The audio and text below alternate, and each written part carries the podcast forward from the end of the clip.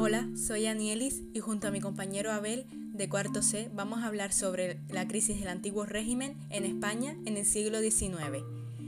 Carlos IV, llamado el cazador, debido a su afición a la caza y también su costumbre de bajar a las caballerizas a luchar con los mozos, reinó en España desde 1778 hasta 1808, aunque realmente el poder acabó en manos del válido Godoy, llamado el choricero debido a la producción porcina de su lugar natal, Extremadura, y que posiblemente era amante de la reina. Esto aumentó el poder real y redujo el de la nobleza, por lo que fue rechazado por esta. Al mismo tiempo, para aislar a Inglaterra, se firmó el Tratado de Fontainebleau en 1807, por el cual España permitía el paso por su territorio del ejército francés para conquistar Portugal. Francia entró en España en octubre y ocupó Portugal, pero en lugar de volver a su país, las tropas francesas se instalaron en las ciudades españolas y llegaron más refuerzos franceses. La nobleza aprovechó las ambiciones del príncipe Fernando VII y el descontento popular contra Godoy para organizar un motín contra él, el que, se conocería como motín de Aranjuez. En este, los nobles del círculo del príncipe Fernando, contrarios a Godoy, aprovechan el descontento popular para montar un tumulto en Aranjuez en marzo. Consiguen encarcelar a Godoy y proclaman rey a Fernando VII. Carlos piensa que la situación es insostenible, así que destituye a Godoy y abdica en su hijo.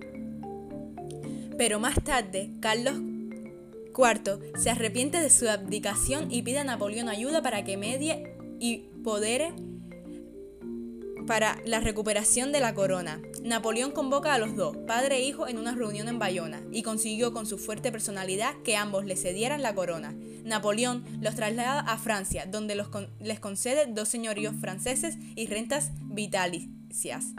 Napoleón corona a su hermano José I como rey de España. Así, el ejército francés empieza a tomar de forma las provisiones españolas para su propio abastecimiento. Como la producción agraria en España es escasa, lo anterior hace que haya problemas de abastecimiento y que los precios aumenten. Esta situación genera resentimiento contra los franceses.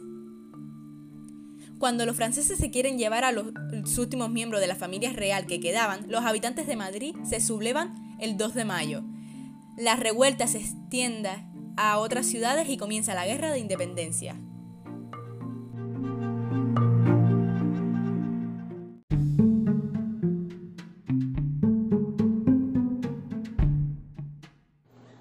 Durante la Guerra de Independencia, el ejército de Napoleón perdió por primera vez en Andalucía, muriendo o siendo prisioneros miles de franceses.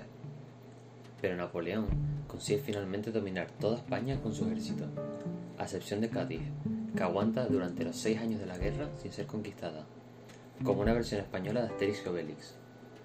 Pero los españoles tampoco se quedan de brazos cruzados.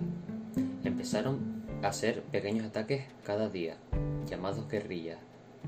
De esta manera fueron saboteando a los franceses poco a poco y disminuyendo su poder. Durante este tiempo gobernaba José I, un rey reformista en España, pero no querido por la población española. También era conocido como Pepe, Botella, debido a que se solía decir que siempre estaba borracho y se le consideraba un experto catador de las cubas. Durante su reinado solo fue apoyado por los afrancesados, los únicos españoles que apoyaban su, su ideología. Pero finalmente Napoleón reconoce a Fernando VII como rey convocando este último a las Cortes de Cádiz. En esta se recogen una serie de leyes y derechos como la separación de poderes, la abolición de la tortura y la libertad de prensa, que acaban recogiéndose en la Constitución de 1812, también llamada por los españoles la PEPA. Y como no, como buenos españoles que somos, también le creamos un nuevo nombre al nuevo rey, Fernando VII el Deseado. Esto fue porque se llevaba pidiendo un tiempo que volviera el rey legítimo a España y por eso el mote que se le dio al rey. Por otro lado, en Canarias, simplemente se estaba viviendo una historia totalmente diferente. Todos los franceses que se iban capturando se iban repartiendo por las islas como quien reparte una baraja. 200 por aquí, bueno, ahora 500 por allá. No, mejor a la otra isla que ya no cabe. Supuestamente, estos prisioneros de guerra llegaban a las islas cautivos, y tenían roces con los habitantes de esta. Pero acabada la guerra ya habían creado lazos de amistad con ellos, y muchos se quedaron a vivir con sus colegas los canarios.